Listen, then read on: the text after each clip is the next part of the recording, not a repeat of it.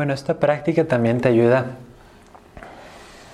pues, a ir soltando tensión y también te vas abriendo mucho a tu subconsciente. Muchas prácticas chamánicas se hacen descendiendo hacia la tierra. Y cuando desciendes hacia la tierra tienes acceso a tu subconsciente y al subconsciente colectivo. Y entonces esta práctica, este descenso hacia la tierra te da acceso a tu subconsciente. Entonces cuestiones que no hayas podido procesar o integrar, eventualmente van a ir surgiendo a la superficie. Mediante sueños o de repente surge una emoción de la nada, o cuando estás meditando surgen imágenes, recuerdos. Todo ese material va a ir surgiendo para irse como sanando, para irse integrando, para que lo puedas abrazar y lo puedas sostener. Entonces, ese es uno de los beneficios de esta práctica. Entonces, si te, pasa algo por el estilo, pues no, no te espantes, ¿ok? Son los... ¿Cómo se dice? Sabetejos. ¿Cómo se dice saber en segunda persona? Sábete. Solo sábete o como se diga, que es parte del proceso.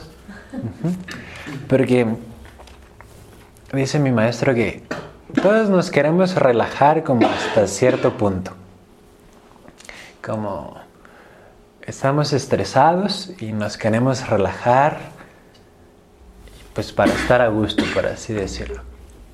Pero entre más te vas relajando, toda esa energía que has usado para reprimir cosas, pues también se va a relajar.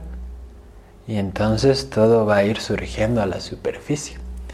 Y entonces dice que cualquier camino espiritual que te prometa pura dicha y felicidad sin abrazar tu sombra y tus partes oscuras, dice que es como un charlatanismo, un charlatán.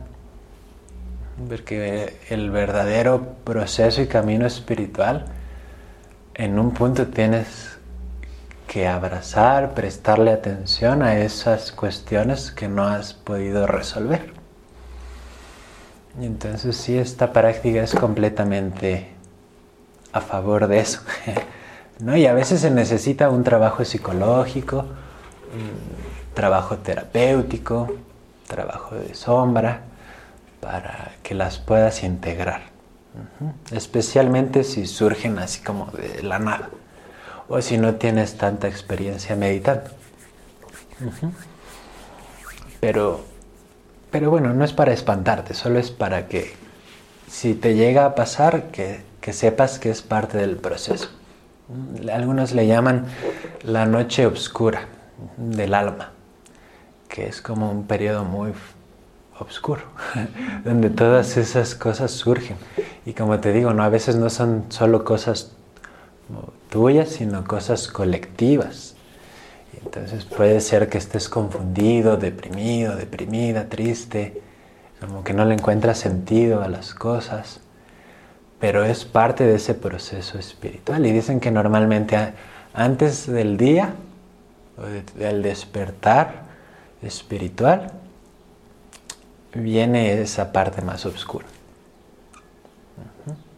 Pero bueno, te digo, no es para espantarte, solo es para que como que lo hagas consciente y, si tienes tú en tu mente una idea de que todavía esas emociones son malas y que hay que escapar, como que cambies un poquito la idea. Solo es para eso, pero, pero no te espantes, a lo mejor no es tan fuerte. ¿Ok?